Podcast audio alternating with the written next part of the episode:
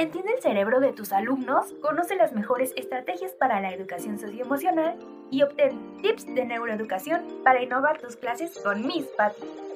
Club Docente, el programa del maestro inteligente. Iniciamos. Alrededor del 15% de los adolescentes entre 10 y 19 años padecen un trastorno mental diagnosticado. Esto es 16 millones de adolescentes, lo cual es una tasa alta y de las más altas en América Latina. ¿Qué podemos hacer ante eso? No te pierdas este programa. Iniciamos. Club Docente, el programa del maestro inteligente. Pues bienvenidos a todos, buenas tardes. Hoy tenemos un super programa nos acompaña hoy la psicóloga Leti Ramos con el tema trastornos de conducta y trastornos de aprendizaje. ¿Qué vas a aprender hoy?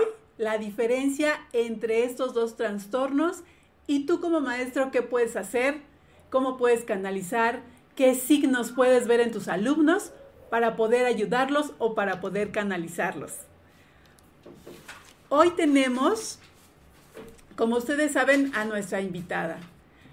Pero antes de iniciar con este tema que es súper interesante, vamos a iniciar diciéndoles que justo para trabajar con todas estas situaciones que nos encontramos en el aula, debemos prepararnos. Y hoy Edieg ha preparado justo un programa para ti, para que tengas más herramientas, más elementos y puedas ser un maestro con un desempeño profesional mucho mejor. Y yo también quiero invitarte al curso que voy a iniciar el día 26 de febrero a las 10 de la mañana de Juegos de Educación Socioemocional. Porque justo como nos va a platicar hoy la psicóloga Leti Ramos, vas a ver que muchos de los trastornos de conducta y muchos de los trastornos mentales inician justo con esta deficiencia o con esta incapacidad de poder manejar nuestras emociones, nosotros como docentes y también los alumnos. Entonces, si quieres participar conmigo en este curso el día 26 de febrero, te invito a que te inscribas con solo 350 pesos al primer módulo. ¿Qué vas a tener en este módulo? ¿Qué vas a tener en este curso? Vas a tener un manual con 100 juegos de educación socioemocional que vienen también con otro eh, libro que trae justo la planeación de todos estos 100 juegos para que tú los ajustes y los adaptes y los edites de acuerdo a tus necesidades. Tendrás también un manual con información para los padres de familia, infografías de entendimiento rápido, de información rápida que va a servir mucho para que los papás te apoyen en este curso.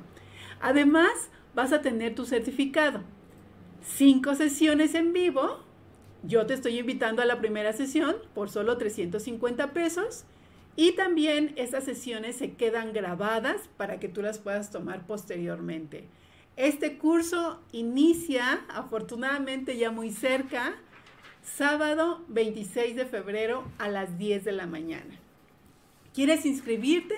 Comunícate a nuestro WhatsApp que ya lo tienes ahí hasta abajo en la parte del chat. Comunícate con nosotros para que puedas iniciar este primer módulo conmigo a las 10 de la mañana. Quiero aprender de ti, quiero colaborar contigo y vamos a iniciar con este curso, como te digo, 350 pesos por el primer módulo. Ven, pruébalo, te aseguro que te va a ayudar muchísimo. Y pues ahí te espero. Comunícate al WhatsApp si quieres estar conmigo. Y también vas a tener esto otro que ves en la pantalla vas a tener la oportunidad de tomar un curso de mindfulness totalmente gratis, un curso de videos en PowerPoint. También vas a tener material interactivo para tu mes de febrero y por si fuera poco, para tu mes de marzo, discúlpame. Y por si fuera poco, vas a tener también los cuatro libros que una servidora ha escrito especialmente para ti que eres docente sobre neuroeducación e inteligencia emocional. ¿Quieres participar? Escribe ahí a nuestro WhatsApp, aquí está apareciendo abajito, pero también en el chat tú lo tienes anotado. Solo da clic y te vas con Miss Angie para que te dé toda la información que tú necesitas. Y ahora sí, vamos con nuestra estrella del día de hoy, porque de verdad que tenemos invitadaza. Y nada más y nada menos, déjame decirte todo lo que ella ha hecho. Y seguro me va a faltar, así es que ella lo complementará después. Pero mira, ella tiene 20 años de experiencia en atención a la salud mental. Es psicóloga social egresada de la UAM. Tiene una especialidad en psicología clínica por parte del Instituto de Psiquiatría y el Departamento de Salud Mental. Además, tiene una formación en terapia cognitivo-conductual y ha trabajado durante más de 20 años como capacitadora en grupos psicoeducativos de niños, adolescentes, padres de familia, adultos mayores y me faltó todavía mucho más.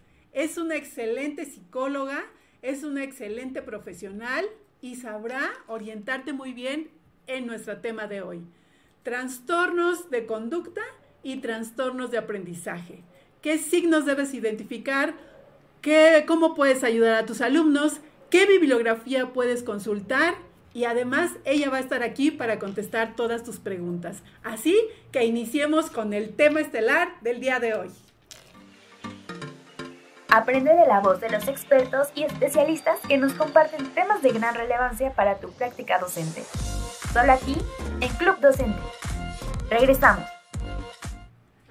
Aquí está esta Aquí está esta profesional que les acabo de presentar, esta mujer experta en trastornos de educación, que además ha sido capacitadora.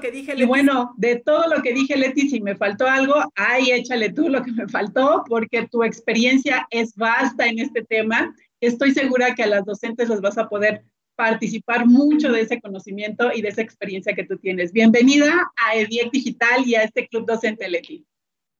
Gracias, Miss Patty. La verdad, muy bonita bienvenida. Muchísimas gracias. Yo muy feliz de estar aquí con ustedes, con Miss Cris, con Miss Patty y con todas las docentes y profesores que estén ahorita conectados para aprender sobre esta cuestión que es de su cotidiano trabajar. Al contrario, muchísimas gracias por la, por la invitación y bueno, pues vámonos a trabajar ya sobre el tema. Eh, hoy vamos a trabajar inicialmente sobre este tema de trastornos de conducta. Y como ustedes pueden ver en esta primer diapositiva, pues aquí vemos una pequeñita de unos dos años, un bebecito de unos meses, aquí vemos una preescolar entre tres y cinco años. Leti, dame, un momentito porque ya tenemos muchas maestras que te quieren saludar. Seguramente te recuerdan porque ya has estado en, momentos anteriores con nosotros. Déjenme decirles que Leti ya es la tercera vez, sí, sí, ¿verdad? La tercera vez que nos visita, siempre dándonos temas muy interesantes y ustedes siempre han quedado bien convencidos de que es una gran profesional. Déjame nada más empezar a saludar a las maestras ah, que ya tenemos aquí conectadas. sí. Y tenemos, mira, a la maestra Mambel, eh, que ya nos pide el link. Ah, maestra Manbel, el link de WhatsApp para la inscripción al curso está en la parte de abajo de su chat. La maestra Gaby nos dice, buenas tardes, excelente tema, saludos desde Ciudad de Carmen. Así es, maestra Gaby, no se vaya nadie, porque este tema de trastornos de conducta y trastornos mental, siento que es indispensable y es algo que, que deberíamos tener los docentes todos los días en en el pizarrón, porque es muy importante para nosotros. La maestra Adri María, saludos. Maestra Marbello, compartido en varios grupos, mis Pati. Muchas gracias, maestra Marbello. Por favor, todos ayúdenos, así como la maestra Marbello, que ya nos puso el ejemplo, a compartir este programa, porque les aseguro que se vayan a llevar un gran aprendizaje de la psicóloga Leti Ramos el día de hoy. Así que ayúdenos, por favor, a compartir este programa. La maestra Alma, hola, buenas tardes. Y, y qué niño que ya está ahí viéndonos, que es además colega de la psicóloga Leti Ramos, así que por eso está pendiente de este programa seguramente, que quiere ver tus aportaciones, Leti. Y bueno, pues buenas tardes a la maestra Luz Angélica, a la maestra Zoila y la maestra Chupacata que dice que ya compartió. Muchas gracias, maestra. Y bueno, ahora sí, Leti, discúlpame que yo de tantos saludos, pero las maestras son el punto importante aquí y tú tienes mucha aportación que darles. Así es que ahora sí, dejo que inicies con tu charla. No, pues me da muchísimo gusto haber escuchado que esté por aquí mi colega Quique Niño, de escuchar algunas eh, profesoras que me han acompañado en las pláticas anteriores. Yo también las recuerdo y la verdad es un placer, un gusto poder eh, por compartir ahorita con ustedes este tiempo, esta información. Espero que sea eh, una herramienta útil para su trabajo cotidiano y que les facilite todas estas situaciones que muchas veces se vuelven complejas a lo largo de nuestra carrera docente. Entonces, al contrario, la verdad es que qué gusto que podamos estar nuevamente aquí. Y bueno, pues vamos a, iniciar con la revisión del tema. Y bueno, les decía yo que en esta primera diapositiva quise ponerles unas imágenes eh, para pues representar que los trastornos de conducta pueden estar presentes en la infancia, en la adolescencia y en la edad adulta. Es muy importante que los identifiquemos pues desde la infancia. Desafortunadamente hay veces que esto no sucede y bueno, las cosas llegan a complicarse. Pero bueno, vamos a ver qué son, eh, qué sucede con estos trastornos, a quiénes afecta, cómo identificarlos, cómo evaluarlos y sobre todo cómo tratarlos. les voy a pasar mi siguiente diapositiva. Y bueno, aquí vamos a ver que los trastornos de conducta son una de las quejas y motivos de consulta más frecuentes por parte de los padres y de los profesores. ¿Qué es lo que ellos encuentran ya en este rol de docentes o de padres? Bueno, pues van a haber explosiones de ira o rabietas, dificultades para acatar las normas precisamente de los pequeñitos, falta de responsabilidad, comportamientos agresivos eh, entre iguales, que puede ser entre pares, entre compañeritos, entre eh, iguales, o que bien puede ser inclusive conductas oposicionistas y desafiantes, incluso con la figura de autoridad.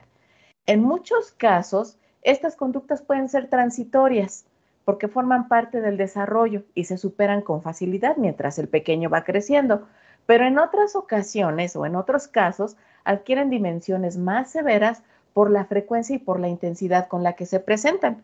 Entonces, esto va a implicar una disfunción, ya sea a nivel escolar, a nivel familiar o a nivel social.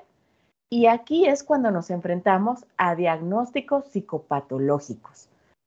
Es muy importante que lo tomemos en cuenta como tal. Si bien es cierto que los berrinchitos y las rabietas son parte del desarrollo y la mayoría de los niños lo presentan sobre todo en la etapa preescolar, pues si ya tenemos a un pequeñito de 11, de 12, a un joven de 13, 14 o a un adulto de 40 y que sigan haciendo berrinche, pues ya no es normal, ya hay una alteración en la conducta.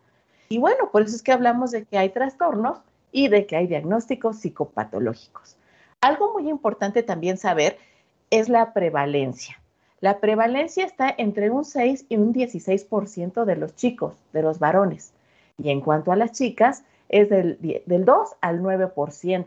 Estamos hablando de personas o de chicos y chicas menos de 18 años. Si se dan cuenta, hay una prevalencia significativa y seguramente ustedes lo van a poder observar en el aula de clases. Vamos a ver la siguiente diapositiva. Y bueno, ¿cómo es que esto va ocurriendo? Pues fíjense que eh, les quise hacer aquí una diapositiva que retomé de la Facultad de Psicología del posgrado de la UNAM eh, de Silvia Morales, en donde vamos a ver cómo es que se van dando estas alteraciones de la conducta. Tenemos aquí en este, primer cuadrante lo que es la oposición. Puede darse por berrinches, por enojos, por interrumpir frecuentemente alguna conversación, alguna actividad del contexto, por protestar constantemente o inclusive por gritar. Y esto se puede dar entre el año de edad hasta más o menos por ahí de los seis años de edad se da una conducta de oposición. Ahí estamos viendo un trastorno de conducta. Después de la oposición pasan a lo que es la agresión. Y en la agresión, ¿qué es lo que vamos a encontrar? Vamos a encontrar que se empiezan a dar peleas, se empiezan a, dar estas conductas de escupir, se empiezan a observar conductas de crueldad. Puede haber, pues, eh, no hacerse responsables de lo que ellos hagan y culpar a los demás de sus conductas inadecuadas. Y también puede haber la conducta de estar pegando, a sus iguales o inclusive a las figuras de autoridad. Entonces pasamos de una situación de no querer hacer las cosas y demostrarlo con berrinches, enojos, protestas, gritos, etcétera, allá a una conducta un tanto agresiva, ¿no? Y posteriormente, ¿qué es lo que vamos a ver? Que ya no solo va a haber una oposición y una agresión, sino una violación en el contexto, ¿no? que puede ser que los pequeños empiecen a escaparse de la escuela, que se vayan de pinta, que se salgan de su casa escondida de sus papás, que pasen eh, eh, días o noches en situación de calle, que anden vagabundeando, eh, tienden a maldecir a su entorno, rompen, por supuesto, las reglas y en conductas ya más inadecuadas o de más riesgo se empieza a dar el consumo de sustancias o la situación de que empiezan a drogarse. Y más adelante, ¿qué es lo que vamos a encontrar? La violación de la propiedad privada. ¿Y qué es lo que vamos a ver? Que son chicos que mienten con mucha facilidad, con toda la frecuencia y sin ninguna culpa. Puede haber actitudes de piromanía, que es incendiar las propiedades eh, privadas o cosas que no son de ellos, la situación de robar, eh, inmiscuirse en cuestiones de vandalismo y algo también muy importante, crueldad con animales o inclusive con las personas. Entonces, si nos damos cuenta, así es como evolucionan los trastornos de conducta desde edades tempranas, de los 1 a los 6 años, en la etapa preescolar de los 6 a los 12, más adelantito por ahí en la etapa secundaria, por ahí de los 12 a los 15 años, y después de los 15 años, toda esta situación. Entonces, los trastornos de conducta son evolutivos. De ahí la importancia de que podamos verlos desde edades tempranas. Ahora, vamos a ver la siguiente diapositiva. ¿Qué es lo que ocurre en esta situación? Pues fíjense, ocurre algo muy interesante. Decíamos que estas situaciones son evolutivas, ¿no? Y que tienen que ver con el tiempo. Entonces, ¿qué es lo que puede pasar? Que es muy importante que podamos analizar cuáles son las condiciones de este pequeñito o de esta pequeñita que está teniendo trastornos de conducta o alteraciones en su conducta. Tenemos que ver los factores individuales y es muy importante que aquí observemos de sus antecedentes prenatales, cómo fue ese embarazo, los antecedentes paranatales al momento del nacimiento y los postnatales, sobre todo en los primeros dos años de vida después del nacimiento, porque precisamente en esta parte, que es la parte individual, es cuando se pueden gestar todas estas iniciaciones de la alteración de conducta que de bebés no vamos a observar, pero que sí empezamos a ver desde que están en la guardería, en la etapa preescolar, en la etapa de la primaria o inclusive en la secundaria. Todos esos son factores individuales, pero también hay factores familiares, que la familia tenga problemas a lo mejor de abuso de sustancias, de que haya violencia de pareja, violencia de familia o inclusive a nivel escolar que haya problemas entre los compañeritos, que haya situaciones de violencia, de discriminación, de señalamientos, de etiquetación o inclusive aspectos ya más contextuales como los aspectos demográficos donde se encuentre viviendo ese pequeño o esa pequeña y bueno, los factores individuales dentro de esa demografía. Todos estos factores de riesgo o antecedentes nos pueden llevar a lo que es el inicio temprano de los trastornos de conducta. También nos pueden llevar, dentro de esos trastornos de conducta, a desarrollar específicamente un trastorno posicionista desafiante que va acompañado de la agresión, como lo veíamos en la diapositiva anterior, y de alteraciones eh, que tengan que ver con cuestiones físicas del mismo paciente o del mismo niño, joven o adolescente, o inclusive agresiones físicas hacia el otro. Ahora, ¿qué es lo que va a ocurrir cuando se da este trastorno o este inicio temprano de los trastornos de conducta? Puede ocurrir que se desencadene un trastorno por uso de sustancias, ya que ya no, no nada más hay alteraciones en la conducta, sino que empiezan a consumir sustancias psicoactivas.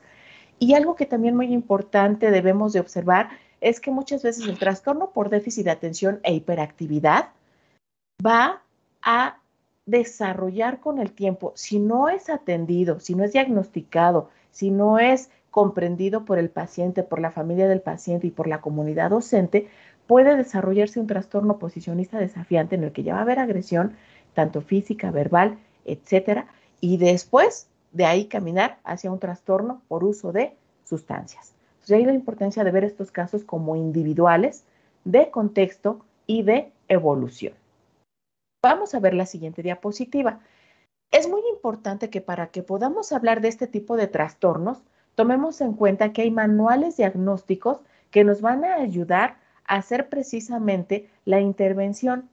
Es muy importante que ustedes sepan que existe el DSM-4, en la última versión ya es el DSM-5 y que existe el CIE-10.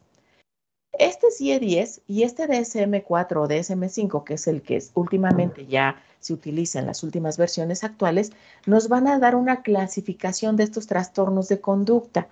Y esta es la clasificación que les quise mostrar en esta diapositiva, dado que son el diagnóstico más frecuente de salud mental infantil. Fíjense que este CIE-10 y este DSM-4 lo clasifica desde lo que es el trastorno F1 hasta el trastorno F92. Y aquí hay una serie de trastornos, les voy a mencionar algunos por cuestiones de tiempo, como por ejemplo el trastorno de la conducta, el trastorno de la conducta disocial limitado solo a un contexto familiar, o el trastorno disocial en niños no socializados, por ejemplo, en niños que han crecido en instituciones. También puede desarrollarse lo que es un trastorno oposicionista desafiante, un trastorno disocial no especificado, que puede ser en contexto social, contexto familiar o en algún otro. Puede haber trastornos mixtos disociales, en donde no solamente se da esta conducta alterada o inadecuada, sino que también tienen alteradas sus cuestiones emocionales. Puede haber un trastorno depresivo disocial o puede haber una alteración emocional más grave. ¿sí? Entonces es muy importante que ustedes conozcan que el trastorno de conducta se puede diagnosticar, se puede clasificar y se puede definir en base a las características individuales de la alteración de la conducta que vayan teniendo cada uno de los chicos y de la evolución que haya tenido cada uno en su contexto individual, familiar, social, demográfico, etc. Estos manuales diagnósticos yo se los voy a proporcionar al final. Terminando esta pequeña charla donde estemos revisando toda esta información, vamos a platicar un poquito sobre estos manuales diagnósticos y algo muy interesante. La, Miss Chris y la Miss Patty se los va a hacer llegar por los medios que ustedes tienen en comunicación con ellos. Una vez que revisamos qué son los trastornos de conducta y que los nombramos, es muy importante que analicemos que el diagnóstico y el manejo debe de ser integral. Es muy importante que sepamos que el diagnóstico debe de ser clínico. Ustedes como docentes van a observar esto en el aula. Van a ver el niño que es oposicionista, que es desafiante, que pega, que grita, que empuja, que hace rabietas, que se roba las cosas, que miente, que no acepta la responsabilidad de una conducta inadecuada, que culpa a los demás, o ya en rasgos un poquito más graves, que empieza a quemar cosas, que empieza a maltratar a sus compañeros, que empieza a maltratar inclusive a las demás personas con agresiones o lesiones físicas.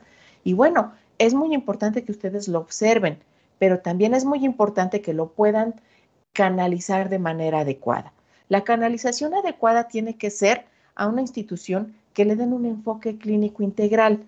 ¿Por qué? Porque debemos hacer una historia clínica de este pequeñito o de esta pequeñita que está teniendo esta alteración en la conducta.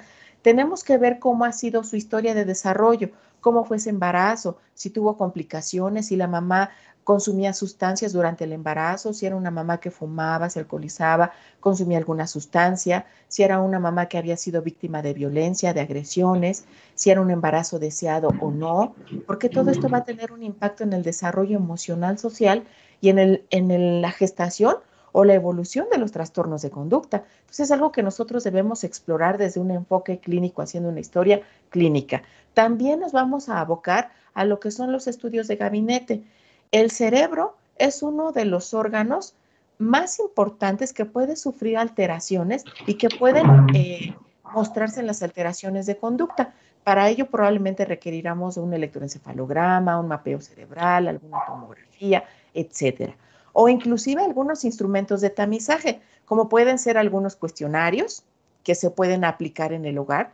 Si nosotros asesoramos eh, y le damos indicaciones al papá, a la mamá, al tutor, al cuidador, se pueden eh, aplicar en el hogar para que se pueda evaluar eh, la conducta alterada en el hogar.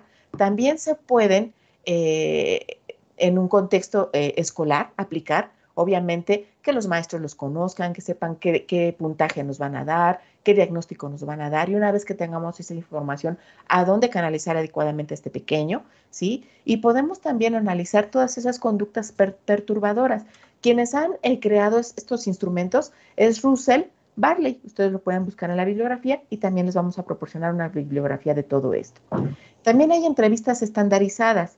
Estas entrevistas estandarizadas se las quise poner aquí, es el MiniKit, el CATS SATS, por ejemplo, el KIDISATS o el SQB, que son entrevistas que utilizamos más en el ambiente clínico y que también nos van a ayudar a entender de dónde surgió este problema de conducta, qué tan severo está, qué tan frecuente es, en qué contexto se está presentando, si es en el contexto familiar, si es en el contexto escolar, si es en ambos contextos, si fue de inicio temprano, a lo mejor desde que era un bebé con un temperamento incontrolable, que el bebé lloraba mucho, que era difícil de controlarse, o a lo mejor en la etapa de la guardería, cuando lloraba mucho al entrar a la escuela, no pudo adaptarse, o a lo mejor en la etapa preescolar, cuando tenía ansiedad de separación, tenía conductas regresivas, empezaba con conductas agresivas, o a lo mejor en la etapa escolar, en donde ya se da eh, eh, una conducta un poquito más específica de agresión hacia sus compañeros, de oposición hacia el, hacia el docente, de negligencia hacia no querer hacer sus responsabilidades, de tener una dificultad muy amplia para poder establecer normas, límites y reglas con ellos, que a lo mejor no responden a las sanciones, que a lo mejor tienen una conducta retadora, pues todo eso se puede explorar con estas entrevistas estandarizadas y con los instrumentos de tamizaje. Es muy importante conocerlos y saberlos utilizar porque nos van a dar una eh, puntuación objetiva que no se base únicamente en lo que observamos, sino que podamos darle un valor numérico a lo que estamos observando y se vuelva una información objetiva. Una vez que ya sabemos qué le ocurre, pues es importante hablar de un tratamiento. Aquí el tratamiento tiene que ser multimodal, en el que van a intervenir pues varios especialistas. Y algo muy importante, ustedes como docentes van a ser la base de todo esto, porque muchas veces, aunque el trastorno de conducta, aunque se observa desde casa, se tiende a negar porque a lo mejor es un niño pequeño, porque piensan que es un problema del desarrollo, que es normal en cierta etapa, o que piensan que puede tener un carácter eh, parecido a, papá o a mamá, que mamá es muy enojona, que papá es desobediente y que entonces en carácter se parece a alguno de ellos y se tiende a negar o a no reconocer que hay un problema. Pero ¿qué pasa? Que cuando ya llega al aula, ustedes docentes, ustedes maestros, son los que específicamente empiezan a ver que tiene una conducta inadecuada, no esperada para la edad. Entonces, este tratamiento multimodal va a incluir a los padres de familia en el contexto familiar, a los docentes en el contexto escolar y también a todo el equipo multidisciplinario que puede estar integrado por un psicólogo, una neuropsicóloga, eh, eh, un psiquiatra o un paidopsiquiatra, que es un psiquiatra especialista en niños y adolescentes. ¿Y cómo se hace? Si es, por ejemplo, por medio de un psiquiatra, pues se va a hacer por el uso de psicofármacos. Los psicofármacos que pueden ser estimulantes, neurolépticos, anticomiciales, que son medicamentos específicos de acuerdo a la gravedad, severidad y cronosidad del problema y también de acuerdo a la edad de inicio y de acuerdo a la edad en la que está acudiendo a consulta este pequeñito. También el tratamiento multimodal va a abarcar lo que es la terapia cognitivo-conductual. En este caso puede ser llevada por un especialista que puede ser un psicólogo con esta formación o un psicoterapeuta, que lo que se va a tratar es que pues, el paciente y la familia del paciente pueda identificar el problema, clarificar las situaciones de conflicto y modificar esas conductas para que sea algo más adaptativo y funcional, pero también que pueda ser eh, duradero, que se mantenga una conducta adaptativa y funcional. Hay varias formas de hacerlo. Puede ser por medio de una terapia de juego, por medio de un tratamiento parental o psicoeducacional hacia los padres de familia eh, o a los cuidadores. Y en casos severos o muy graves puede utilizarse lo que es la hospitalización, sobre todo si ha tenido conductas de autolesión hacia sí mismo o si ha tenido conductas de autolesión hacia algún compañerito, hacia sus iguales o inclusive hacia las figuras de autoridad, ya sea en el contexto escolar o en el contexto familiar. Eh, es muy importante que estas intervenciones se hagan eh, de manera temprana, ¿sí? Eh, mientras más temprana se haga la intervención, se identifican esas contingencias, esos comportamientos inadecuados del niño, se puede hacer un plan de intervención o un plan de tratamiento buscando reforzadores familiares, buscando reforzadores sociales, individuales del paciente, y se pueden eh, programar eh, conductas que puedan ser favorecedoras al cambio. La meta es poder conseguir diseñar múltiples eh, intervenciones y conductas adecuadas tanto en la familia, tanto en la comunidad educativa, que favorezcan la adaptabilidad, que haya que los niños y las familias y los docentes conozcan que hay conductas alternativas para que estos comportamientos puedan ser adaptativos y se puedan sobre todo mantener, que no funcionen únicamente en un contexto clínico o en un contexto familiar o en un contexto familiar, sino que puedan funcionar dentro de los tres contextos para que podamos hablar de que ha habido una modificación y una adaptabilidad. Algo importante también que deben de saber los docentes y que deben de saber los padres de familia es que el castigo sí puede ser algo que de momento funcione, pero que a mediano y largo plazo va a conllevar dificultades. ¿Sí? ¿Por qué? Porque los pequeñitos van a replicar lo que están aprendiendo y lo van a naturalizar. Y si, si ellos reciben castigos, pues ellos también pueden llegar a castigar a los demás en un contexto diferente, ¿no? En un contexto escolar, en un contexto social. Fíjense que desde los años 70, Nathan Arsin ya decía que debe de haber un desarrollo de procedimientos basados en principios conductuales que nos ayuden a favorecer el cambio, que este cambio sea generalizado en todos los contextos y que además se mantenga. Esto no es nuevo, tiene muchos años trabajándose, pero con todo lo que se ha venido suscitando a raíz de todos los cambios e impactos sociales, económicos, políticos que hemos tenido y también por estas condiciones pandémicas, pues los, los, problemas de conducta se han exacerbado. Entonces, mientras más tempranamente los identifiquemos, los diagnostiquemos y podamos hacer planes de intervención temprana desde la niñez, pues vamos a obtener mejores resultados. Si nosotros hacemos un plan de intervención temprana, vamos a ver que se altera positivamente la trayectoria de vida. Vamos a tener adolescentes adaptativos, adultos funcionales y niños más tranquilos y felices. Por lo tanto, papás más tranquilos, más satisfechos con el paternaje y docentes pues más tranquilos en el manejo del niño problema en el aula. ¿Qué más vamos a obtener? Se van a incrementar los factores protectores y se van a reducir los riesgos. Esto también es muy importante de observar. También en una intervención temprana vamos a tener efectos positivos a largo plazo, no solo a mediano plazo o a cortito plazo. Nos interesa que la, que la modificación de la conducta se dé inmediata, pero que se mantenga también y que se mantenga en otros contextos. Con la intervención temprana también vamos a tener efectos amplios sobre el rango de conductas disruptivas o inadecuadas. También va a afectar positivamente el funcionamiento biológico. Hemos visto que si los niños, adolescentes o adultos viven en condiciones de menos estrés y violencia, van a tener un funcionamiento biológico más adecuado. No va a haber tanto en su desarrollo. También se debe de abordar el ambiente. ¿Qué quiere decir? Que esta intervención temprana no solo va a ser hacia el menor que tenga la alteración de conducta, sino que también se debe abordar a los cuidadores, ya sean los padres de familia, los tutores o quien esté a cargo de ese menor con alteración de la conducta. ¿Y qué vamos a lograr con todo esto? vamos a lograr elicitar conductas positivas, obtener conductas positivas tanto en los cuidadores como en los niños que están teniendo alteraciones de conducta. Pues no sé si aquí eh, pudiéramos abrir un breve espacio para algún comentario, para leer, algún eh, comentario en el chat, para hacer algún comentario con Miss Patty. Sí. Sí, claro que sí, este, Leti. Bueno, yo estaba pero eh, entradísima en la plática, así es que ya, ya se me andaba este, pasando. Pero sí, vamos a ver algunos comentarios, maestras. Si tienen alguna duda, alguna pregunta acerca de lo que nos acaba de explicar la psicóloga Leti Ramos, adelante, es momento de hacer sus preguntas, por favor. Ya veo que muchos por ahí nos están saludando. Y fíjate que a mí, Leti, me surgió una duda en este momento. Eh, ¿Cuál, es la edad ideal para poder aplicar estos instrumentos de evaluación que nos, que nos den ese, ese signo o, o, esa pauta para poder canalizar al alumno? ¿Cuál sería la edad ideal? Pues mira, Pati, esa pregunta es muy, muy interesante y muy buena, porque más que pensar en la edad ideal, hay que ver la etapa de desarrollo y la escolaridad que tiene el pequeño, porque hay instrumentos para preescolares, hay instrumentos para escolares, hay instrumentos para adolescentes.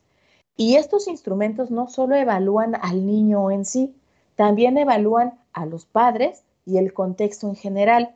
De hecho, más adelante vamos a poder observar en las guías que les vamos a compartir que de acuerdo a donde se esté presentando la conducta disruptiva con más frecuencia, es el tipo de instrumento que vamos a utilizar. Entonces, más que pensar en una edad adecuada, si estamos viendo que desde la etapa eh, preescolar, esta pequeñita o este pequeñito de 3 a 5 años tiene una conducta inadecuada severa en frecuencia y en intensidad, pues es momento de aplicar un instrumento, ¿sí? Aunque tenga 3 o 5 años de edad. Y son instrumentos visuales y son instrumentos acordes a la edad. Entonces, eh, es muy importante observar en dónde se presenta, en qué etapa de desarrollo y buscar el instrumento adecuado a la etapa de desarrollo y al contexto eh, escolar en el que se encuentra. Si estamos hablando de un pequeñito de la primaria, pues tendríamos que buscar un instrumento donde a lo mejor ya podamos eh, utilizar herramientas en las que el niño ya sabe leer, en las que el niño ya puede responder a ciertas preguntas, porque estaríamos esperando que tiene ya la capacidad. Pero precisamente por eso juntamos el tema de problemas de conducta con problemas de aprendizaje, porque muchas veces estaríamos esperando que en base a la edad cronológica, por ejemplo, de un pequeñito de nueve años que iría más o menos en tercero de primaria, ya sabe leer, ya sabe escribir, entonces ya podría contestarnos un instrumento. Y resulta que no, que de acuerdo a la edad cronológica, pues ya tendría la capacidad, pero resulta que no solo tiene un problema de, conducta, sino que también tiene una alteración en el aprendizaje y a lo mejor no ha adquirido los procesos psicológicos básicos y de maduración para leer y para escribir. Entonces, aunque insista en instrumentos para niños escolares, tenemos que ver que a lo mejor aunado al problema de conducta, tiene un problema de aprendizaje y tendríamos que buscar un instrumento distinto, a lo mejor más visual, de acuerdo a la edad cronológica, para que pudiéramos evaluar la conducta disruptiva de este niño o de esta niña. Ok, muchas gracias, Leti. Fíjate, bueno, ya soy preguntona yo también, porque ya ahorita me surgió otra. Regularmente detectamos algunas conductas, pero ya en el área escolarizada. entonces podríamos decir que cuando el niño está presentando problemas de aprendizaje es cuando nosotros los docentes nos percatamos de que algo por ahí a lo mejor no está funcionando bien. Pero ¿cómo, eh, antes de esta etapa escolarizada, cómo poder yo detectar o, saber que tengo que aplicar un instrumento cuando el niño solamente está presentando a lo mejor algunas eh, conductas? Pero ¿qué conductas crees tú que sean esas conductas como de alerta roja que a mí me estarían dando esa pauta de probablemente algo no esté funcionando. Sí, mira, me voy a regresar a la diapositiva del cuadrante para que podamos eh, responder a tu pregunta. Y vamos precisamente a este cuadrante, aquí donde ven oposición, ¿sí? Cuando el niño interrumpe frecuentemente, cuando el niño se enoja, la mayor parte del tiempo se enoja, ¿sí? Digo, es normal enojarse, pero no vivir enojado. Entonces es muy importante observar esta conducta, ¿sí? Si el niño protesta más veces de las que obedece, si el niño presenta berrinches frecuentes, ¿sí? Si el niño grita, si tiene poca tolerancia a la frustración, estamos hablando de que ya hay conductas de oposición. Y si bien es cierto que estas conductas de oposición son normales en la etapa de entre 3 y 5 años porque el niño está aprendiendo a probar qué tanto él puede eh, imponerse y es una etapa normal en el desarrollo, cuando ya se mantienen, ¿sí? Y son difíciles de controlar y el niño no se adecua no solo en el contexto familiar, sino que también en la guardería o también en el preescolar se mantienen estas conductas y hay desobediencia patológica, entonces es momento de aplicar un instrumento. Es algo que debemos observar como docentes. Es importante también ver que los niños van eh, teniendo alteraciones en su conducta durante los procesos de adaptación pero los procesos de adaptación duran alrededor de dos, tres semanas. Pero si ya pasaron esas tres semanas y esas conductas se mantienen, esas conductas disruptivas, entonces ya no es una alteración de adaptación, sino que ya es algo que viene eh, como característica predominante en este pequeño o en esta pequeña. Eso nos daría la pauta para sospechar que probablemente haya un problema de conducta.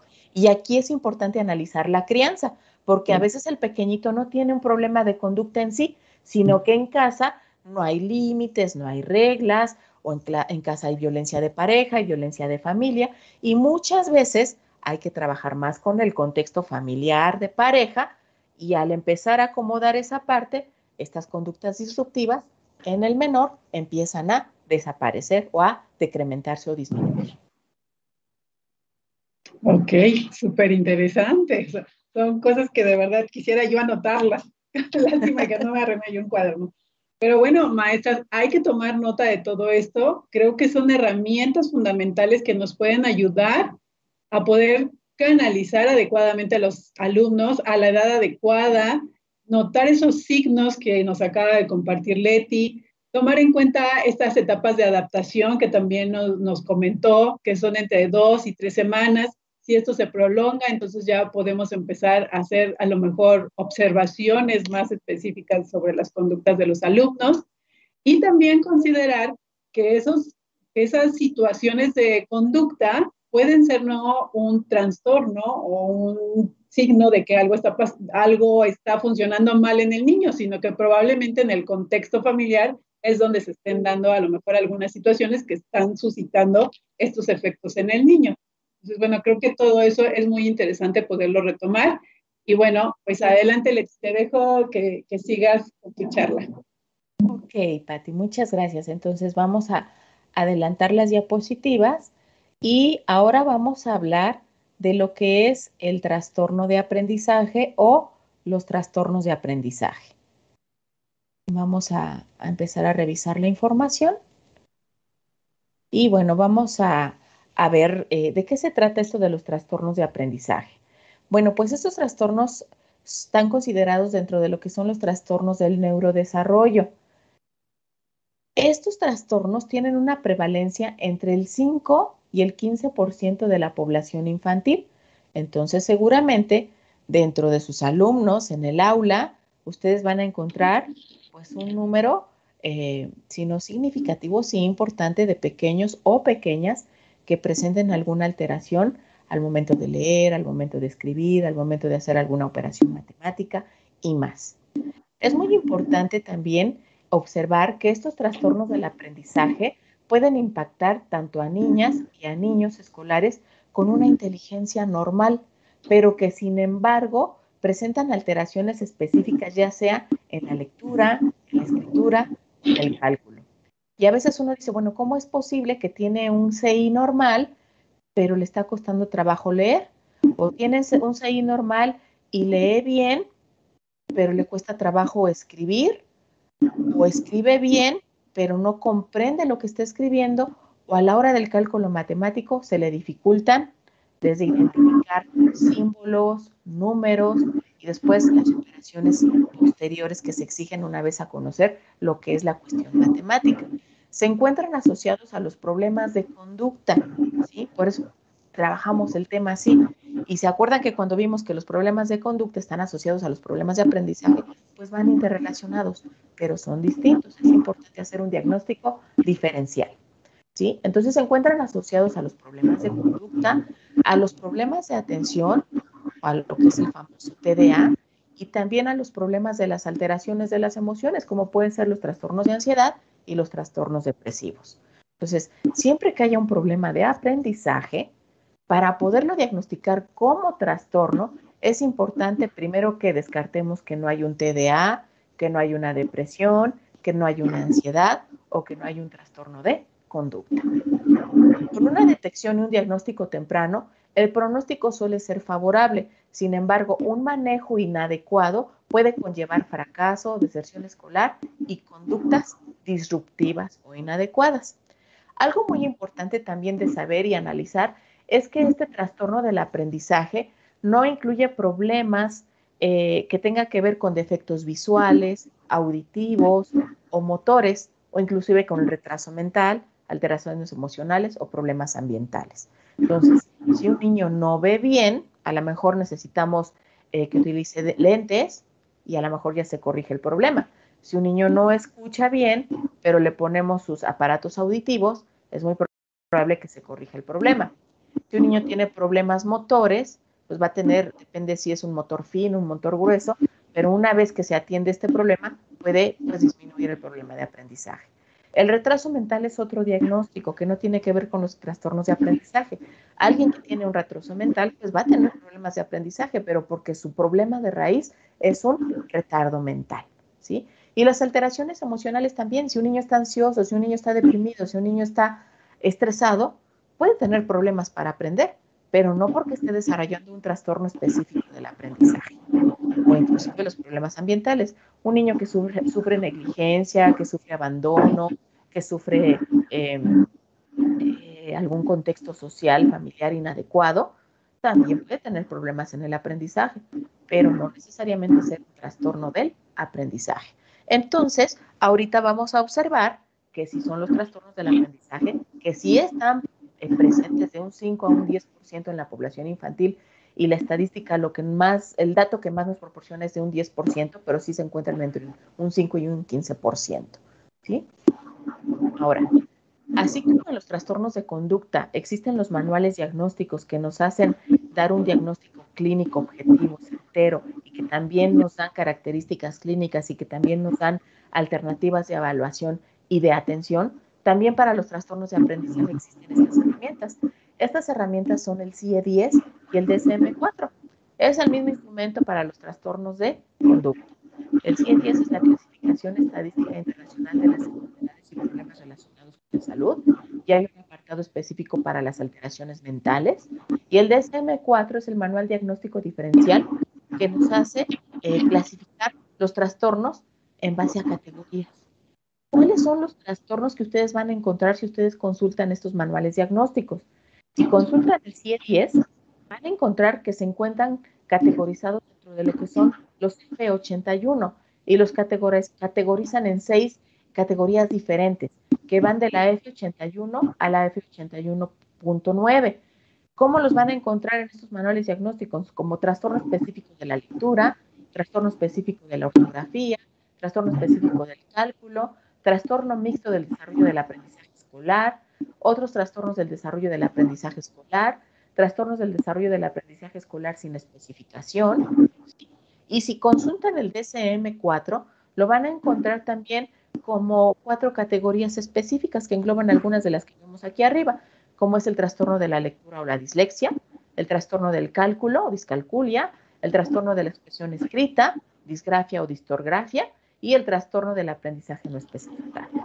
De acuerdo al manual que ustedes consulten, pues le vamos a dar un nombre, pero si se dan cuenta, todos involucran lo que es los trastornos en la lectura, la ortografía, el cálculo, y bueno, ya específicamente cada uno de estos pues, tiene un nombre específico. Vamos a ver en el siguiente cuadro.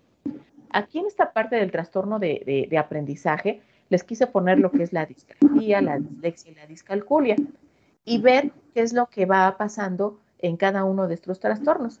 Normalmente hay un coeficiente intelectual dentro de los límites normales. O sea, decíamos que puede haber una capacidad intelectual normal promedio, pero que haya disgrafia, dislexia o discalculia. Entonces no está peleado con la capacidad intelectual, sino con un trastorno específico en un área del aprendizaje. El origen puede ser multifactorial, ya lo veíamos en las diapositivas anteriores los antecedentes prenatales, paranatales y postnatales, eh, cómo fue ese embarazo, si hubo problemas de, de, de, salud durante el embarazo, si hubo una amenaza de aborto, eh, si al momento de nacer hubo una hipoxia y eso impactó a nivel neurológico, si durante los dos primeros años de, vida tuvo algún accidente y tuvo algún traumatismo cráneoencefálico y hubo alteraciones neurológicas que se van a ver en el desarrollo del lenguaje, que se van a ver en el desarrollo de la conducta, que se van a ver en el desarrollo del aprendizaje, en el desarrollo motor, en la, lateralidad, etc. Eh, puede haber eh, un potencial lector inferior al, esperado, según la edad, y un, coeficiente intelectual eh, del paciente. Esto es muy importante también considerarlo.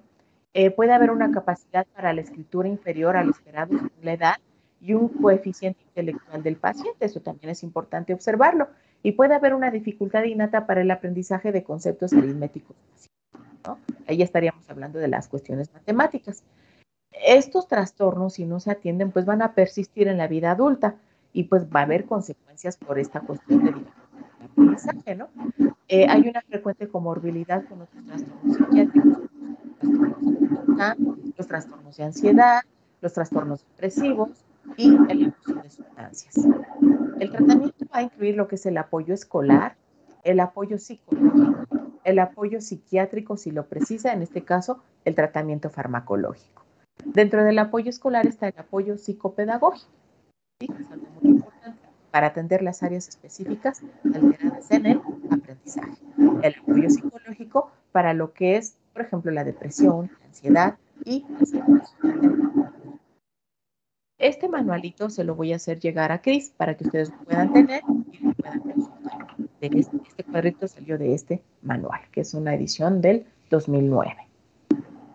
Ahora, vamos a ver específicamente cómo es que se dan estos trastornos. Vamos a hablar del trastorno de la lectura. ¿Cuáles serían las características clínicas o lo que nosotros vamos a observar? Pues que empieza mayormente a manifestarse a partir de los siete años.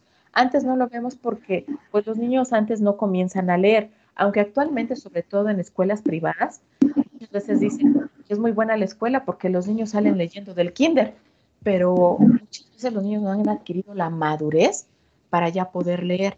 Entonces, un criterio clínico es, independientemente de la escuela que acuda el niño, si es particular o de gobierno, que la manifestación se puede dar a partir de los 7 años de edad.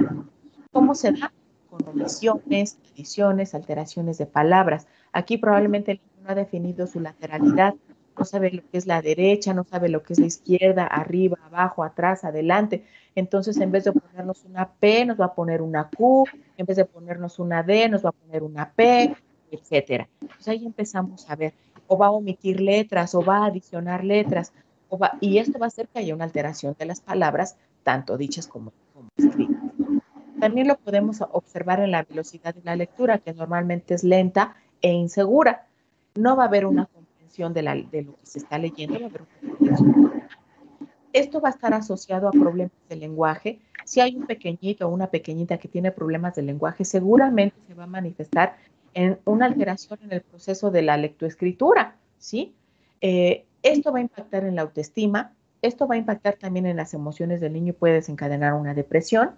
Y es importante también ver que puede haber ausencias de problemas de inteligencia, o puede haber eh, eh, deficiencias sensoriales significativas. O sea, acuérdense que si el niño ve bien, escucha bien, entonces sí es un problema de, adquisición de la lectura. Pero si el niño no ve bien y no escucha bien, hay que corregir eso antes de pensar que hay un trastorno en la adquisición de la lectura. Y este trastorno interfiere de manera significativa en los resultados académicos, van a tener un rendimiento bajo. Aquí esto es muy importante. Estos trastornos de la lectura, eh, hay diferencias. Lo padecen más las niñas en una relación 4 a 1. O sea, de cuatro niñas, un niño es el que lo padece. Las niñas son las que tienen más el trastorno de la lectura. Los niños son los que presentan más el trastorno de conducta. ¿sí? Entonces, hay diferencias significativas. Eh, hay algunas pruebas que se pueden utilizar para la evaluación de la lectura.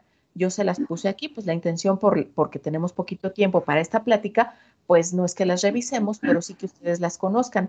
Hay varios test que nos van a ayudar a, a, hacer un análisis de la lectoescritura. Eh, es muy importante ver eh, cómo estos instrumentos están organizados para ver en qué momento se va a aplicar, a qué edad se va a aplicar, en qué edad cronológica se encuentra ese niño o esa niña y en qué etapa de ciclo escolar se encuentra para poder escoger la adecuada para poder aplicarla y podamos eh, obtener el resultado de cómo está esa adquisición de la lectura en ese pequeñito o en esa pequeñita. Ahora vamos a hablar de los trastornos del cálculo.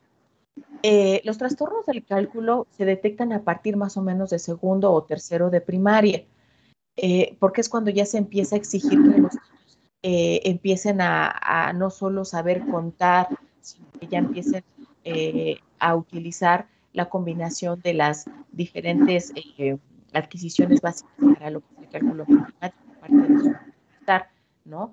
Las multiplicaciones, las divisiones, etcétera. Y entonces ahí nos damos cuenta que el niño no puede, no es que no quiera, sino que no puede hacer eh, más de las operaciones básicas solicitadas. La habilidad para manejar conceptos numéricos básicos es inferior a lo normal para su edad y la dificultad para aprender a contar o realizar operaciones matemáticas y concebir un grupo de cosas como conjunto se le dificulta. Hay de deficiencia son las destrezas, las destrezas lingüísticas que tienen que ver con la comprensión de términos y símbolos matemáticos. Si el niño no comprende esta parte, pues no va a poder sumar, restar o hacer eh, eh, la identificación de conjuntos. Las destrezas de percepción que tienen que ver con la capacidad de reconocer y entender los símbolos y ordenar los grupos numéricos. Si esta destreza de percepción no está eh, adecuada a la edad, no va a poder ejecutarlo. Otra es la parte de la destreza matemática, ¿no? Por ejemplo, identificar lo que es una suma, una resta, una multiplicación, una división, una secuencia sucesivas de operaciones básicas, pues se le va a dificultar porque se está viendo que ya está eh, desarrollando este trastorno del cálculo, ¿no? Y las destrezas de atención, como copiar figuras, observar símbolos eh, operacionales correctamente. Y bueno, pues para todo esto, para trastornos del cálculo, también existen pruebas específicas, ¿no? Para la discalculia. Está el test diagnóstico de trastorno del cálculo, y está otro, otro eh, eh, instrumento como es el TERIMAT, que es una batería de evaluación que que pueden presentar los niños en el campo numérico, etcétera. Entonces, eh, sí es importante observarlo y también entender que hay áreas específicas para la evaluación. Ustedes como docentes, dadas sus formaciones, pueden observar todo esto, pero no es, no es eh, eh, fácil que ustedes solos lo puedan observar se pueden ayudar de una valoración neuropsicológica, de una valoración psiquiátrica, de una valoración psicológica y trabajar de manera integral para que pueda haber una evolución satisfactoria y poder atender las áreas específicas de los trastornos del cálculo. Ah, pues muchas gracias, Leti. Esto se oye súper interesante y viene más adelante, nos vas a platicar de los trastornos en la parte de la escritura que seguramente las maestras también estarán interesadas en conocer. Ahora nos has eh, hablado acerca de los problemas con la lectura y con, la, eh, con los cálculos. Entonces es. importante que las maestras vayan tomando nota de estos signos que tú nos, que tú nos vas aportando, pero déjame ver si yo entendí bien esto. Antes de poder decir o o designar al niño con un trastorno de aprendizaje, el primer eh, canal, por así decirlo, es saber si el niño está teniendo un trastorno de, de atención.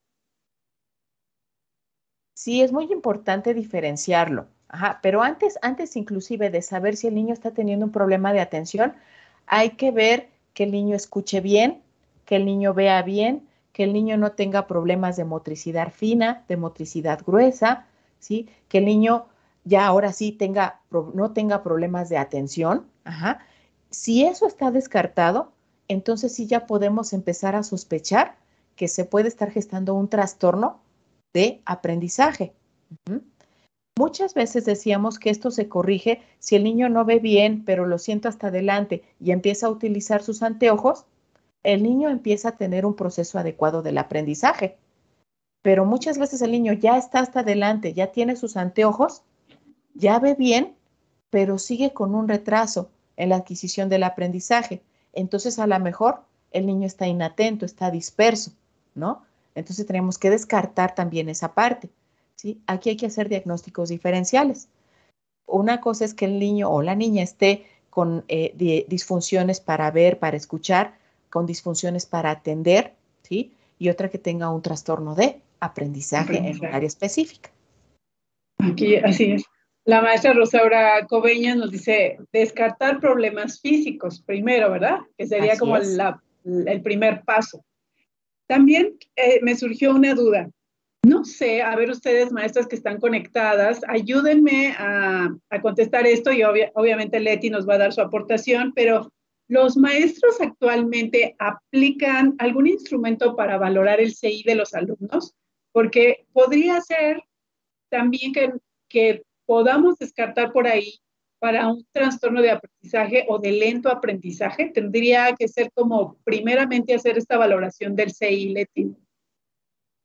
Eh, puede ser que nos encontremos con un niño con un CI normal promedio y que sin embargo específicamente le cueste el área de las matemáticas o bien que le cueste el área de la eh, lectura y que tenga un CI normal promedio. Las pruebas están diseñadas, eh, por ejemplo, las escalas Wechsler están diseñadas con diferentes áreas, ¿no? El área motora, el área cognitiva, el área del lenguaje, el área de percepción, el área aritmética, etcétera. Entonces, hay que ver qué instrumento para CI estamos utilizando. Hay pruebas neuropsicológicas, ¿no? Porque si, por ejemplo, aplicamos un Raven, es una prueba que tiene que ver con que el niño pueda eh, percibir y que pueda hacer un análisis de secuencias, ¿no?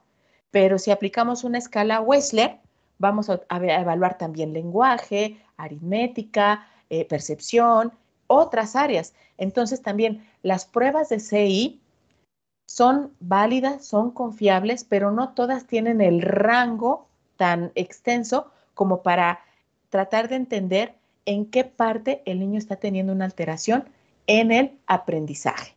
Entonces, sí son bien válidas las pruebas de CI, pero acordémonos que puede haber una alteración específica del aprendizaje y puede haber un CI normal promedio, pero alteración en la lectura, en el cálculo o en la escritura. Entonces, no es un CI bajo, sino un área específica del aprendizaje. Ok, perfecto. Gracias, Leti. Aquí la maestra Rosario nos dice, claro, nosotros no manejamos eso, pero el departamento psicológico sí. Entonces, bueno, pues vamos a tratar de acercarnos a ese departamento psicológico si todas las escuelas cuentan con él. Y si no, bueno, pues ya saben que aquí está Leti que también puede, puede apoyar con todo eso. Si les está gustando la charla que nos está compartiendo la psicóloga Leti Ramos, por favor, llénenla de corazones, que yo estoy segura que sí les gusta porque están igual que yo, así atentas, ojos, oídos, manos, todo, porque son temas muy interesantes que de verdad, como decían ahí, muchas gracias Leti, porque para todos los maestros es de gran ayuda todo esto que tú nos estás compartiendo. Si es que denle muchos corazones a, a la psicóloga Leti Ramos, que nos está haciendo favor de regalarnos todo este conocimiento, toda esta experiencia y todo, todo, todos estos aportes que son de mucho valor para nosotros los docentes. Y otra cosa que, que por aquí se me estaba me estaba entrando la duda, Leti, estoy casi segura que me vas a contestar que sí, pero tú me lo fundamentarás. Un problema de aprendizaje puede desencadenar un trastorno de conducta como tal.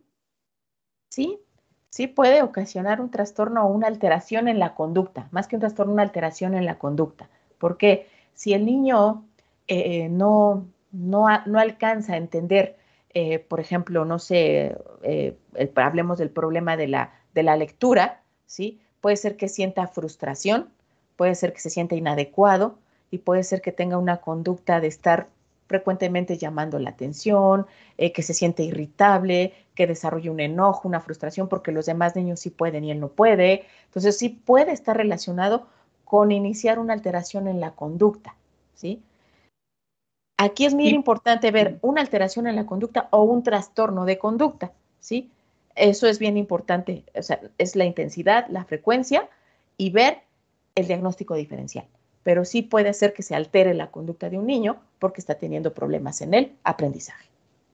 Y viceversa también podría ser un niño con trastorno de conducta que esté teniendo alteraciones en el aprendizaje, ¿no? Así es. Por ese problema conductual o ese trastorno conductual, pues también va a tener alteraciones en el aprendizaje. No todos los niños, por eso decíamos que cada caso es distinto. Así es, muchas gracias Leti. Bueno, maestras, si ustedes han eh, tenido alguna experiencia con algún tipo de este tipo de trastorno, pónganos ahí en, su, en el chat, sí, sí, yo lo he vivido, yo lo he tenido, qué casos han tenido en sus aulas, hay posibilidad en este momento de que ustedes tengan una situación como esta y quieran consultar a la psicóloga Leti Ramos. Leti, ¿tienes por ahí tus redes? ¿Cómo te pueden contactar las maestras si tienen alguna situación que te quisieran consultar? ¿A dónde te localizan? Claro que sí. Eh, de hecho, eh, por ahí se la mandé a Miss Cris, por ahí tiene mis redes sociales.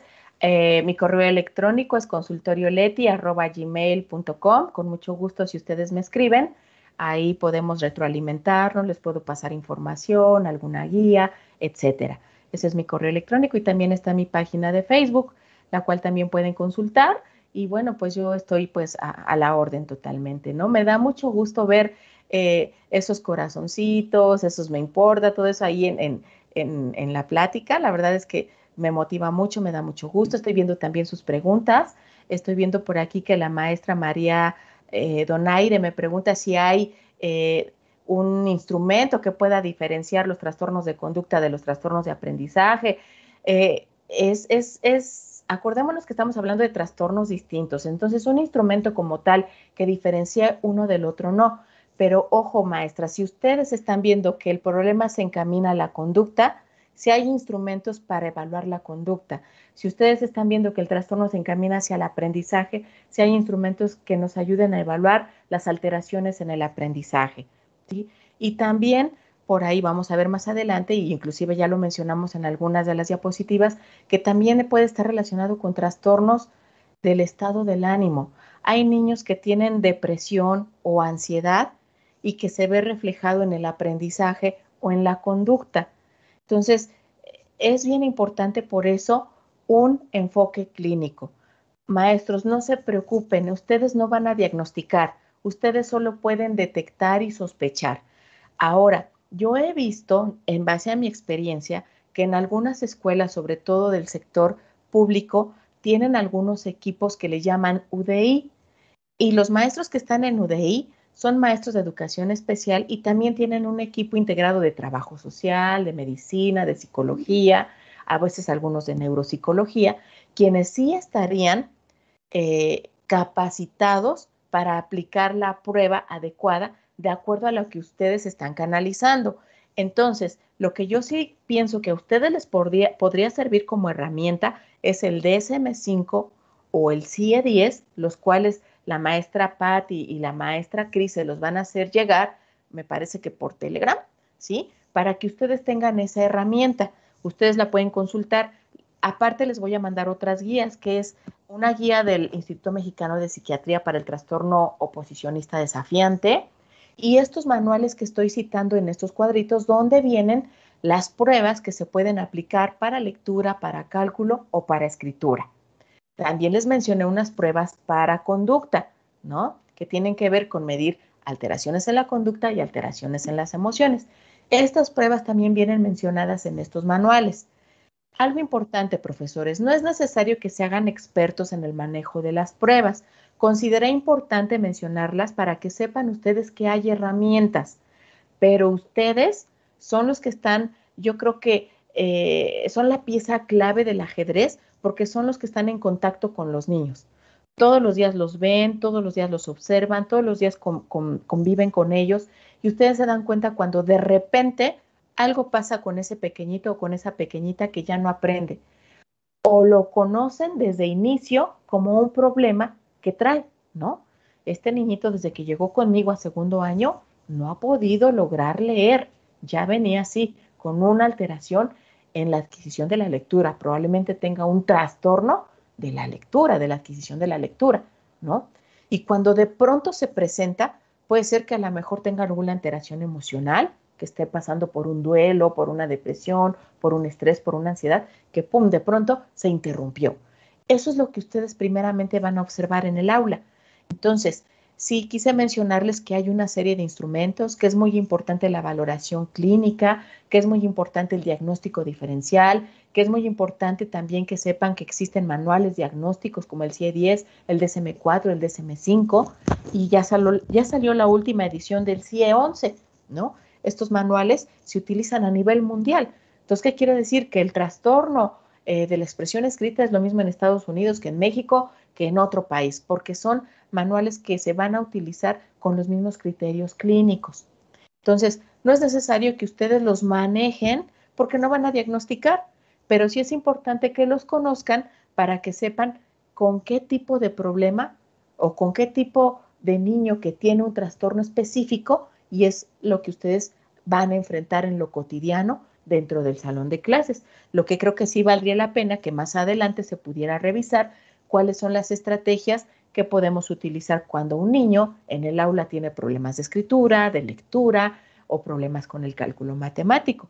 esa es otra área de intervención también, ¿no? Que tiene que ver con el apoyo psicopedagógico, que es algo que ustedes como docentes pueden también a lo mejor buscar en el área de UDEI, por ejemplo, o en el área de neuropsicología, para que puedan darles esas herramientas o inclusive ese maestro o ese psicólogo, o ese neuropsicólogo o ese pedagogo pueda acudir y darles herramientas, a lo mejor calendarizar alguna actividad dentro del horario de clases, no sé, los martes con esos niños que tienen, juntar a los niños que tienen el trastorno específico de la lectura, hacer un grupito de 5 o 10 niños y a lo mejor ahora sí, con esos niñitos vamos a trabajar sobre este problema específico. Entonces, realmente hay muchas estrategias de intervención, pero eh, ahorita pues nos estamos abocando a qué son los trastornos, cuáles son las herramientas de diagnóstico, cuáles son las herramientas, eh, eh, digamos, validadas para, para conocer el diagnóstico. Y bueno, yo creo que a lo mejor en otra plática podríamos abordar pues los otros temas, ¿no? Así es, Leti, que, que ahí ya se queda pendiente. Ya compromiso, no sé para cuándo, pero ya lo tienes, para que nos compartas, ya que ya que muy amablemente te estás ofreciendo, pues te, da, te tomamos la palabra, por supuesto que sí, seguramente las maestras están diciendo también, sí, sí, ahí, o si no, escriban a, Leti ahí si, si, les interesa esta parte del abordaje de estos trastornos para que pueda venir ella otro día, la motivemos y la entusiasmamos para que otro día esté aquí compartiéndonos estas estrategias. Y bueno, resolviste muy bien la pregunta de la maestra María Donaire, que dice, estas pruebas sirven para Perú, ya nos dijiste que son a nivel mundial, pues sí sirven para Perú. Y bueno, eh, pues vamos a seguir porque viene, ahí está, mira, ya la maestra Stephanie nos está diciendo, sí, por favor, así es que ya te están aquí las maestras este, solicitando el, digamos, el siguiente capítulo de esta, de esta sesión. Entonces, bueno, seguimos con el tema que también me parece muy interesante. Ya la maestra Bonito también, sí, sí, por favor, Leti, es que yo creo que ya vamos a ir agendando la fecha. Em, claro que sí. Leti, sí. Eh, continuamos ya con tu charla que parece que es una parte ya muy interesante, la que sigue, que es la de los trastornos con la escritura. Así que adelante. Así es. Bueno, ahora vamos a ver eh, de qué se trata el trastorno de la expresión escrita o trastorno de la escritura. ¿Cuáles son las características clínicas que vamos a encontrar en, en este trastorno? Bueno, vamos a encontrar que hacen oraciones escritas con errores gramaticales, con mala organización de párrafos, su destreza está por debajo de lo esperado para la edad cronológica. Entonces, ojo con esto, es bien importante, son detalles que pues vamos a observar inmediatamente tienen una elección errónea e inapropiada de las palabras y los tiempos de conjugación. También hay una mala ortografía, una mala puntuación y una mala escritura. Todo esto puede afectar la actividad académica, puede haber un rendimiento escolar bajo, puede afectar también la actividad diaria y esto es bien importante, que no se deba a deficiencia sensorial. Ya por ahí también veía que algunas maestras nos decían, hay que descartar primero los daños físicos, ¿no? Entonces, si no hay daño físico y todo esto se está presentando, entonces sí podríamos sospechar de un trastorno de la expresión escrita o un trastorno de la escritura. Puede haber síntomas emocionales secundarios. ¿Por qué? Porque los niños se dan cuenta que no comprenden, que no pueden, que les cuesta trabajo, que no van al ritmo de los demás compañeros. Muchas veces pueden recibir, em, em, pues a lo mejor reprimendas, castigos, eh, a lo mejor el uso de la violencia verbal, ¿no? Con, con palabras como eres un tonto, ya te lo expliqué muchas veces y tú no puedes, a lo mejor en casa, cuando papá y mamá no están familiarizados con esto y le exigen más al niño y el niño no es que no lo quiera hacer, sino que no lo puede hacer, entonces es, es que puede haber un, un síntoma emocional secundario, sobre todo por cómo lo está enfrentando el niño, cómo lo está enfrentando el ámbito familiar y, y pues también el entorno escolar, ¿no? Si esto llega a, presentarse hasta la vida adulta, nunca se atiende, pues vamos a encontrar adultos con incompetencia en la escritura, eh, que muchas veces tienen sentimientos de inferioridad, que muchas veces se aíslan, que tratan de, cubrir a lo mejor con otras habilidades eh, el, tratar a lo mejor de escribir o de, hacer alguna nota, a lo mejor con algún símbolo, con algún dibujito, con alguna eh, señalización, pero no con eh, palabras escritas. ¿no? Entonces tienden a aislarse, a veces como adulto da pena pedir ayuda, decir no sé escribir, no sé leer o escribo mal, ayúdame, pero que pueden ser muy buenos en otra área, ¿no? Entonces, eh, eh, es bien importante pues que se atienda tempranamente para poder habilitar, ¿no? Dentro de lo que más pueda lograr esta persona con trastorno de la expresión de la, de la escritura. Coexiste un trastorno de la lectura, de la expresión escrita, de la coordinación, puede haber un antecedente del lenguaje, receptivo y expresivo, puede asociarse también el trastorno del cálculo, trastorno de conducta y trastorno de TDA, que es parte de lo que veníamos platicando ya desde las eh, diapositivas anteriores, ¿no? Es muy importante hacer un diagnóstico diferencial. Puede ser que haya un niño con TDA, ¿sí? Que además tenga un problema de cálculo. Pero puede haber un otro niño con TDA con problema en la escritura. Pero puede haber otro niño con TDA con eh, depresión, ¿no? Entonces, sí es importante ubicar el TDA como un trastorno aparte, hacer ese diagnóstico diferencial, ¿sí? Que también puede tener como comorbilidad algún trastorno emocional o algún trastorno del aprendizaje, o ya veíamos en la segunda o tercera diapositiva como un TDAH puede evolucionar a un trastorno oposicionista desafiante, que ese ya es un trastorno de conducta y cómo después ese trastorno de conducta puede evolucionar a otro trastorno de conducta más severo, como es el trastorno disocial. Entonces, yo les decía que no se preocupen por hacer diagnósticos diferenciales. Yo lo que trato de explicarles con esto que es muy importante que se identifique a edades tempranas para que también se trate a edades tempranas y el pronóstico de un niño de secundaria sea más favorable no haya deserción escolar, si hay un trastorno de conducta se atienda a tiempo y pueda ser funcional, sobre todo en un medio, medio superior, por ejemplo, ¿sí? Y que haya adultos más funcionales. Entonces, maestros, la información que, que nosotros les estamos dando es para que ustedes puedan identificar cada uno de los trastornos, que sepan que hay similitudes y diferencias o asociaciones entre ellos, que hay herramientas clínicas de diagnóstico, herramientas eh, estandarizadas de evaluación y que también hay estrategias específicas de intervención, si es un trastorno emocional, si es un trastorno eh, eh, conductual o de conducta, o si es un trastorno de, del aprendizaje. Y en este caso, para los trastornos específicos de la escritura, pues tenemos que hay también evaluaciones para estas dificultades, ¿no? Y esas evaluaciones, pues yo, aquí les puse algunas, ¿no? Hay prueba de conocimiento sobre el lenguaje escrito, hay una batería, batería evaluadora de las habilidades necesarias para el aprendizaje de la lectura y la escritura, hay un test de control de evaluación de aprendizaje de la lectoescritura, y hay muchos autores, ¿sí? Algunos instrumentos son muy viejitos, por ejemplo, este es del 73, este es del 94, y ya hay instrumentos también más actuales. Entonces, conforme vamos evolucionando en el conocimiento, de cada uno de estos trastornos también van surgiendo herramientas nuevas. Eh, es bien importante que las conozcamos.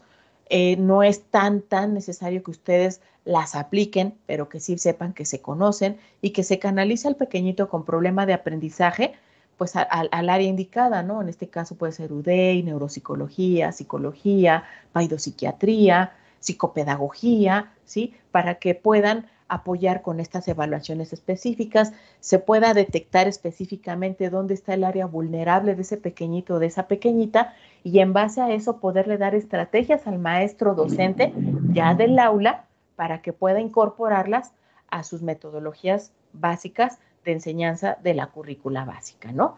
Entonces se trata de hacer un, un equipo, ¿no? No se trata de que veamos esto como algo separado. Por eso yo les decía, y me voy a regresar a la, a la diapositiva eh, donde viene la parte de tratamiento y yo les comentaba que es muy importante en esta parte de diagnóstico y manejo integral, pues que haya un diagnóstico clínico, que haya una historia clínica con antecedentes de desarrollo, que haya eh, un tratamiento farmacológico, en este caso por parte de un paidopsiquiatra. Un paidopsiquiatra es un psiquiatra especialista en niños y adolescentes, ¿sí? También es muy importante un apoyo psicopedagógico, sobre todo cuando hay problemas de aprendizaje. Necesitamos un apoyo psicopedagógico y es muy importante la psicoeducación a los papás, porque muchas veces dicen, es que yo ya, yo lo, yo ya lo llevé a regularizar, yo no sé por qué no avanza. Se me hace que la maestra es la que no se da cuenta que mi niño ya avanzó o no tiene las herramientas adecuadas la maestra para ver que yo ya llevé a mi niño a regularización y ella lo sigue evaluando igual. Entonces aquí hay un problema de desconocimiento, ¿no? El papá cree que por llevarlo a regularización ya se soluciona el problema. No necesitan regularización muchas veces, que son estos lugares donde hay eh, personas que se dedican a ayudarle a los niños a hacer sus tareas. No basta con eso. Necesitamos un apoyo psicopedagógico, alguien que se dedique a esta parte de ver cuál es el área específica alterada del aprendizaje que tiene, ya sea cálculo, ya sea escritura, ya sea lenguaje, ¿sí? Y ver específicamente qué área es la que voy a estimular con diferentes herramientas, ya sea baterías, ya sea instrumentos, ya sea ejercicios, para poder ayudarle al niño con este apoyo psicopedagógico a eh, tener herramientas que puedan ayudarle a adquirir la lectura, la escritura o el cálculo matemático. Para eso vamos a requerir de la psicoeducación familiar. Si el papá y la mamá no entienden que es un trastorno específico del aprendizaje, va a ser muy difícil que apoyen con lo que se requiere como familia para que ese niño pueda superar ese trastorno del aprendizaje, ¿no? O muchas veces la condición familiar, a veces encontramos que tenemos a una mamá a lo mejor con algún retardo mental, a lo mejor moderado, y a lo mejor pues por eso no se entienden las cosas, ¿no? Entonces quizás necesitemos otro tipo de apoyos para que a nivel familiar, para que el niño pueda superar este tipo de, de desfase o disfunción o trastorno que está presentando y que ustedes como maestros detectan en el aula. Muy interesante, Leti. Una pregunta, Leti. Para ti, ¿cuál sería la edad promedio en la que el niño está ya listo para aprender la lectoescritura? Si hay un nivel de maduración, de desarrollo adecuado, a partir de los seis años el niño ya estaría listo para adquirir el proceso de la lectoescritura. Ok, muchas gracias. Bueno, digo, para considerarlo, porque como tú nos mencionabas, de repente en edades más tempranas, el niño probablemente no está maduro para adquirir estas habilidades y nosotros como docentes podríamos calificar erróneamente a lo mejor alguna situación que el niño no esté pudiendo desarrollar o, alcanzar. Así es. Eh, de ahí la, la, importancia, ¿no? De que yo les decía de esta historia clínica, ¿no? A lo mejor tiene seis años en edad cronológica, pero si fue un pequeñito que tuvo, no sé, sufrimiento fetal o que tuvo un traumatismo cráneoencefálico o que tuvo, em, no sé, alguna alteración en el desarrollo, aunque tenga seis años en su edad cronológica, puede ser que eh, tenga algún problema específico del, para el desarrollo del aprendizaje, precisamente por este problema de maduración, aunque cronológicamente tenga seis años. Ok, gracias, Leti. Em, Leti nos estuvo comentando que nos va, bueno, que ya Miss Chris tiene ya los manuales que Miss Leti bueno, que la psicóloga Leti nos compartió. No, Miss Chris nos los va a enviar por el canal de Telegram. El link del Telegram está ahí en el chat. Si no estás todavía unida a nuestro canal de Club Docente, por favor dale clic al link de Telegram para que puedas obtener estos manuales que muy amablemente Leti compartió con nosotros para que nosotros los compartiéramos con todas ustedes y puedan tener este sustento, ¿verdad? Que nos va a ayudar a detectar a lo mejor algunas situaciones que podrían detonar eh, una canalización o una entrevista con los papás quizás para detectar alguna situación. Entonces creo que sí son de gran valor. Muchas gracias Leti por compartirnos todo, todo este material que ya se los está enviando al Telegram. No estás en Telegram, ahí está el link en el chat. Y bueno, no nos queda más que agradecerte Leti y bueno, te recuerdo ese compromiso que ya las maestras ahí están, que sí, por favor, la siguiente charla. Ahí lo vamos platicando. Cuando tú tengas tiempo, eh, puedas compartirnos un poquito más de todo este conocimiento.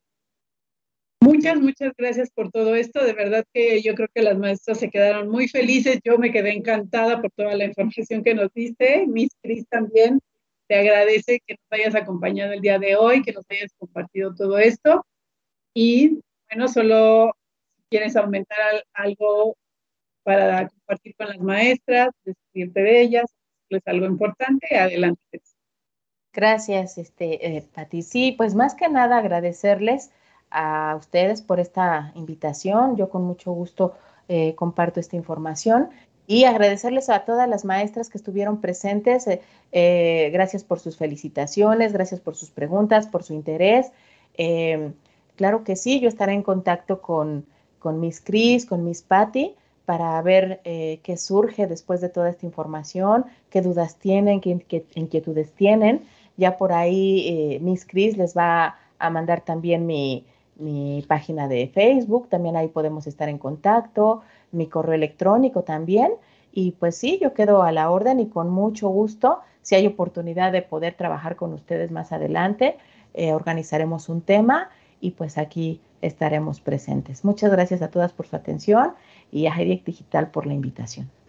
Muchas gracias, Leti. Para nosotros es un honor tener a esta gran profesional que además con ese corazón altruista de podernos compartir todo este conocimiento. Muchas gracias, Leti, que sigas pasando una excelente tarde y pues te mandamos un beso y un abrazo desde aquí, desde Club Docente.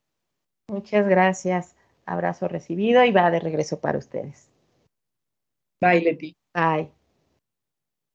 Bueno, pues, ¿qué les pareció charla, la verdad la verdad. muy interesante. Yo estuve todo el tiempo atenta, todo lo más que pude porque la información que nos brindó Miss Leti creo que fue de gran valor para todos los docentes. La charla se queda grabada en, la página por si no la escucharon desde el principio. Creo que vale la pena dedicarle tiempo a todo este conocimiento. Así es que ahí se queda grabada, consúltala en pequeños momentos si tú quieres, pero no te quedes sin esta información que de verdad considero que es muy importante para los docentes. Y bueno, la siguiente charla, la, eh, la siguiente sesión del jueves de Club Docente, tendremos también un tema muy importante. Déjame decirte que va a venir la editorial Gil. Gil Editores va a estar aquí en Club Docente. Va a estar compartiéndonos una charla donde va a venir una psicóloga, una pedagoga y una fisioterapeuta. ¿Para qué van a venir esas tres personas? Nos van a venir a platicar la importancia de la educación socioemocional desde esas tres perspectivas, desde la pedagogía, desde la psicología y desde la fisioterapia. Así es que no te lo pierdas. Próximo jueves, 4 de la tarde, Gil Editores con el tema La emoción y la educación socioemocional desde el contexto escuela-comunidad. Así es que bienvenidos a todos el siguiente jueves, un gran tema, unas gran invitadas, van a ser tres. Y bueno, agradecidas como siempre de que nos hayas acompañado, de que nos hayas regalado tu tiempo y de que te hayas dedicado estos minutos para ti, para aprender y para llevarlo mejor a tu aula desde el país en donde estés. Bendiciones y besos para ti y un gran abrazo por ser parte de Club Docente. Bye bye.